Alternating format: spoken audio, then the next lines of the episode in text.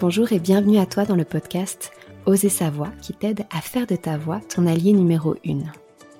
Je m'appelle Mélanie, je suis coach vocal et thérapeute et ma mission c'est d'accompagner les personnes qui manquent de confiance en elles à se connecter à soi par le biais de la voix. Ici, je te partagerai toutes mes connaissances autour de la voix, que ce soit de la technique vocale, mais tu comprendras qu'à mes yeux, la voix c'est beaucoup plus profond que de la technique vocale, ça touche à l'être. Donc tu pourras entendre tous mes conseils, toutes mes introspections autour de la voix et tout ce que j'ai pu apprendre jusqu'à maintenant sur mon chemin. Ensemble, je nous souhaite de conscientiser un peu plus chaque jour qui nous sommes. Éveillons ensemble notre plein potentiel. Incarnons notre essence et prenons notre place, vocalement et physiquement parlant. Ensemble, transformons-nous. Allez, c'est parti. Je suis super contente de te retrouver dans l'épisode d'aujourd'hui qui parle justement de est-ce que ton mental bloque ta voix? Et euh, j'aime bien tout le temps euh, me poser cette question-là parce que j'ai la certitude, en tout cas de plus en plus, que le mental a tendance à nous mettre d'énormes bâtons dans les roues et je pense que c'est important d'en parler parce que ce mental, parfois, il n'est pas très très sympathique avec nous et euh, il nous fait croire plein plein de choses. Et pourtant, je pense que les trois quarts du chemin de la voie, c'est euh, c'est en fin de compte l'intuition. C'est le côté émotionnel et le côté intuitif. Et le reste du chemin, c'est technique, c'est mental.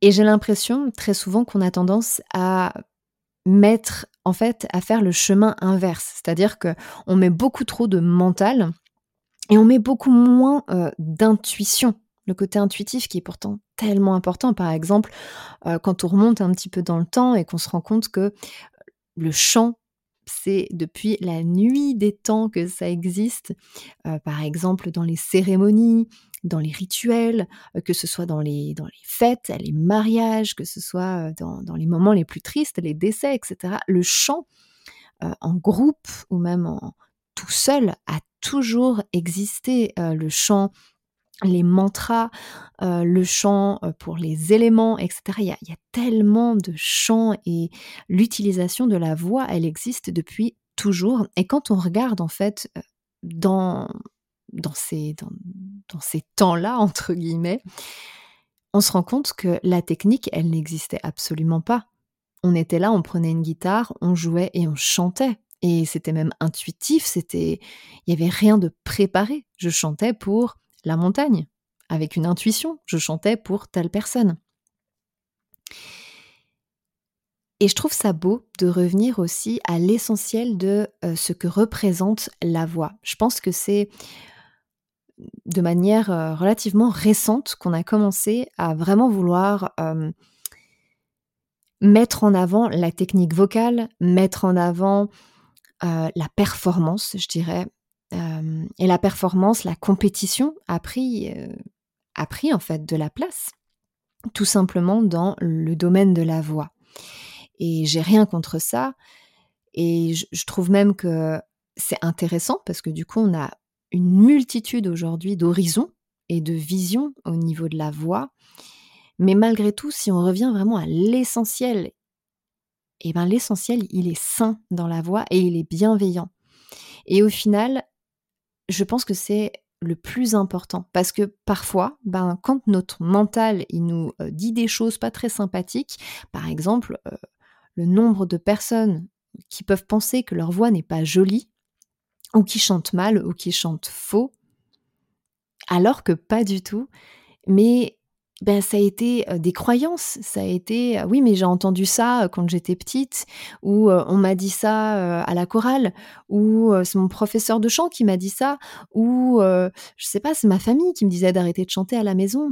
Et au final on a fermé toutes les portes de ce côté intuitif et on s'est dit ma mince en fait j'ai pas trop le droit de chanter en fait je suis en train de déranger là alors qu'en fait, le fait de chanter, ben, ce côté euh, intuitif, justement, il nous amène à croire en nous-mêmes. Et en fait, quand on a été victime, entre guillemets, de, phrases qui nous ont fait perdre notre confiance en notre voix, eh ben on finit par ne plus croire en soi, ne plus croire en notre voix, au potentiel et à la magie de notre voix, alors qu'on a tous cette magie et ce potentiel. Et à partir du moment où on commence à en douter, à ne plus croire au fait qu'on a du talent, au fait qu'on a quelque chose à raconter, au fait qu'on a une histoire à partager, qu'on a envie de chanter pour libérer, pour exprimer, à partir du moment où on doute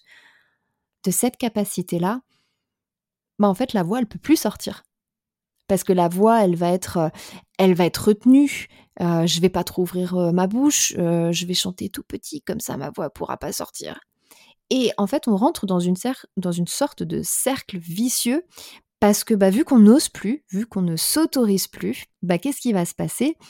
Bah, On y va un peu comme sur des œufs. On y va, mais on n'y va pas trop trop non plus. Donc, en fin de compte, je me mets moi-même, je finis par me mettre moi-même des bâtons dans les roues parce que vu que j'ose plus y aller, ben je retiens tout, je me mets pas dans les meilleures conditions pour moi-même. Et en fait, ben ma voix va sortir de manière euh, toute serrée, toute petite. Ou euh, ben oui, du coup vu que c'est tout petit, tout serré, ben j'arrive pas à atteindre les notes que je souhaite. Et ça va me faire penser en fait, ça va faire euh, ça va valider le fait que vous ne savez pas chanter et utiliser votre voix. Et je trouve ça incroyable parce que le mental, ben, en fin de compte, quand on remet ça dans le, bon sens, ben, on se dit que le mental, en fait, est vraiment le, le premier à nous empêcher de vivre cette pleine liberté qu'est la voix. Donc je suis vraiment partisante de...